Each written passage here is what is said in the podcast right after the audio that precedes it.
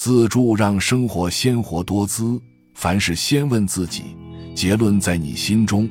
生活中有一种境界，能鲜活和丰富彼此的生命，直到让人们生活得更加幸福、更有尊严。凡事都要先问问自己的内心，只有自己心底那个最响的声音，才是你想要的结论。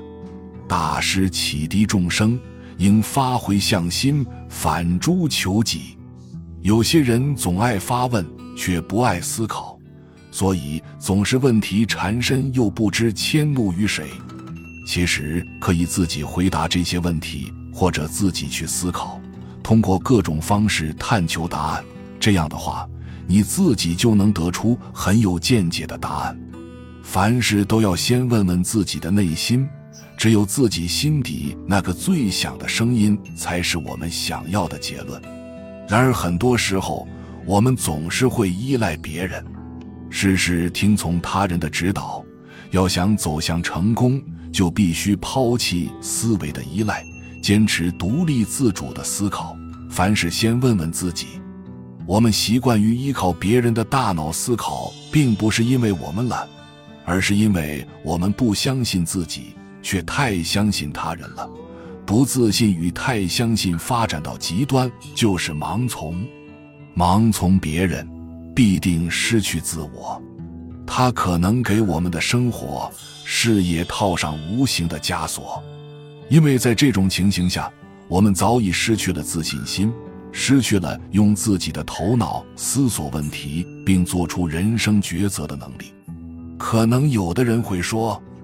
我不过是在日常小事上随大流罢了，到了大事的紧要关头，我会发动自己的大脑的。但是，真到了那个时候，大脑还能发动起来吗？有个成语是“不假思索”，它的意思是不经过思考做出的反应。这个词出现的前提是思维习惯，有什么样的思维习惯？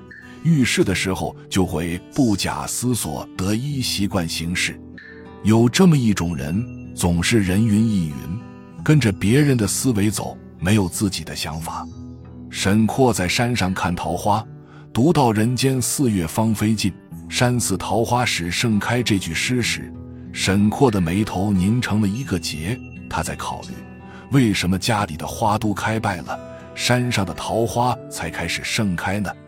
为了解开这个谜团，沈括约了几个小伙伴上山实地考察了一番。四月的山上，杂暖还寒，凉风袭来，冻得人瑟瑟发抖。沈括茅塞顿开，原来山上的温度比山下要低很多，因此花季才来得比山下来得晚呀。凭借着这种独特的思维习惯，长大以后的沈括写出了《梦溪笔谈》。我们遇到问题，都要先向自己求助，只有自己才是用之不竭的智慧之源。本集就到这儿了，感谢您的收听，喜欢请订阅关注主播，主页有更多精彩内容。